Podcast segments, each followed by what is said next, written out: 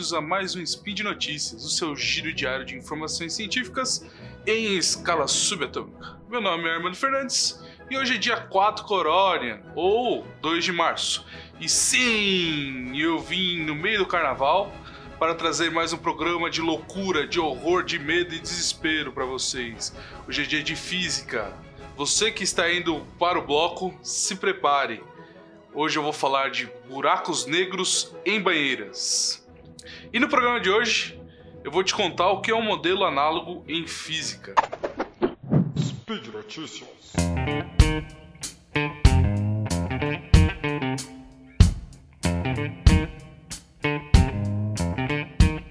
Bom, antes de tudo, uh, vocês devem estar cansados de ouvir falar em buracos negros, né? Uh, ah, para quem tá por fora, buraco negro é um objeto interestelar com uma gravidade tão forte que nem a luz consegue escapar dele.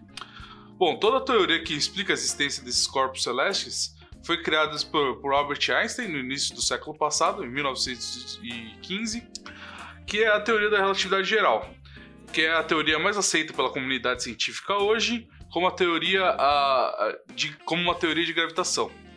Mas o que, que significa, né? Uh, ora, ela sozinha é, consegue explicar todos os fenômenos gravitacionais uh, que observamos uh, até hoje. Para quem duvida, pensa que são mais de 100 anos de provações e a relatividade é, geral passou por todos, esses todos os testes até aqui. As equações são tão bem estabelecidas e estudadas que na década de 80, o físico canadense William Hu conhecido pelos físicos de plantão aí que estão me ouvindo agora pelo efeito Unruh uh, em teoria quântica de campos, uh, mostrou por equações, né? Mostrou que essas equações, uh, equações de uma onda sonora se movendo em um fluido em movimento, uh, respeita equações muito parecidas com as de um raio de luz se movimentando em um espaço curvo, descrito pela relatividade geral. E mais do que isso, quando uh, esse fluido tem uma velocidade acima da velocidade do som uh, dentro dele, né? A velocidade do som dentro desse fluido, o efeito seria o mesmo de um buraco negro. A onda sonora não consegue sair daquela região do espaço. Veja como isso é interessante. A, a, a matemática ela não se importa com o problema que a gente está tratando. Uh, Para resumir bem, seria assim: Uh, estamos falando daquela, daquela grande máxima da, da, de problemas matemáticos, né? Que você não consegue resolver um problema uh, com laranjas, mas com maçãs eh, você consegue. Então é claro que, que, que, que, essa correspondência entre duas teorias não, não é perfeita, né? É, principalmente pelo fato dessas, dessas duas teorias é, serem estarem, né? Elas viverem em dimensões diferentes. Como vocês lembram lá do meu último spin sobre dimensões extras, o nosso espaço tem quatro dimensões, nosso espaço-tempo tem quatro dimensões, que são três espaciais e uma temporal. No caso desse modelo análogo né, de, de fluidos e, e, ondas sonoras dentro desse fluido do movimento, a gente está tá tratando de três dimensões, né? Duas espaciais e uma temporal. Uh, simplesmente porque o tratamento aqui que a gente está considerando é a superfície do fluido. Então não levamos em consideração a, a, profundidade. Então é só aquela, aquela parte superficial do fluido uh, em movimento.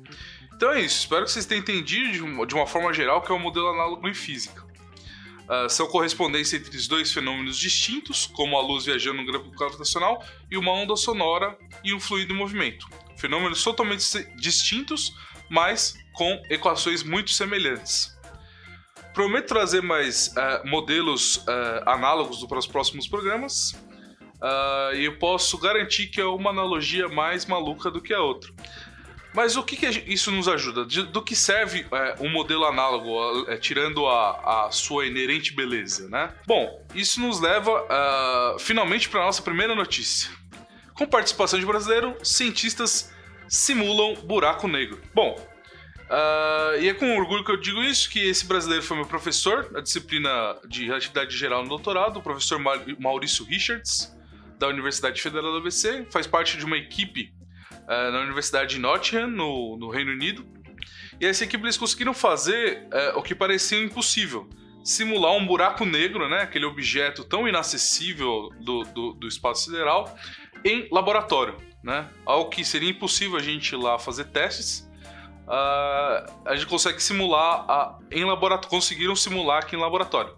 E é claro, sem o medo, o horror e desespero que os desavisados têm de um buraco negro sugar a Terra. É totalmente diferente da, daqueles buracos negros que poderiam aparecer uh, no uh, acelerador de partículas LHC. Baseados nesse modelo análogo, eles basicamente usaram água em uma banheira para simular esse modelo análogo de um fenômeno gravitacional uh, chamado superradiância.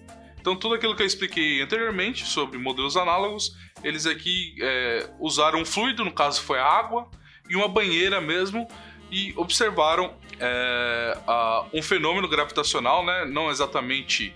Uh, não, um, é um fenômeno que acontece próximo em buracos negros, né? que é esse, essa superradiância. A superradiância é é, qualquer onda que entra, entra na região do buraco negro, mas não entra exatamente no buraco negro, no seu horizonte de eventos, é, deverá ser desviada e sair com mais energia do que entrou, né? É algo que dá, dá, dá para imaginar uh, classicamente com física, né? É, isso se usa muito quando, quando vão mandar sondas espaciais, você é, usa aquele efeito Stirling uh, em, em, planetas que você vai passar perto, né? Então você envia uma sonda, ela entra no campo gravitacional de um, de, de um planeta e é, absorve um pouco de energia e sai com uma maior velocidade. Foi exatamente isso que eles observaram com esse modelo análogo é, de buraco negro. Então, uh, o mais legal de tudo isso é que parece um experimento do século XVIII, né? Lá quando Maxwell fazia experimentos, uh, Faraday, uh, tinha um laboratório lá de, de, de é, física é, de eletrodinâmica e magnetismo. Parece experimentos que usavam ímãs e, e, e, e fios, né? Uma coisa bem. É, ao mesmo tempo primitiva e super avançada, né? Porque a gente está tratando de física de ponta aqui. Uh, bom, e, então a gente consegue com uma banheira, uh, consegue tirar conclusões a partir desse modelo análogo, essas analogias, uh, de um objeto tão inacessível quanto é um buraco negro. E para aqueles que estão tomando isso como uma loucura, como algo que não dá para levar em conta, é só mais uma loucura aqui da física. Uh, basta dar uma olhada numa das principais revistas científicas que a gente tem hoje, aí, que é a Nature e a Physics Review Letters. Essas duas revistas publicaram artigos é, desse grupo, né?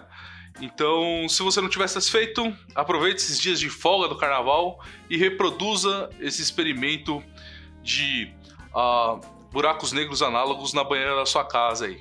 E por hoje é só. Se tiver uma dúvida, uma reclamação, uma crise existencial ou uma nova teoria análoga, comente aí no post e lembre-se que o podcast só é, só é possível acontecer por conta do nosso apoio no patronato do SciCast, tanto no Patreon quanto no Padrinho e agora no PicPay também. Um grande abraço e bora pro carnaval!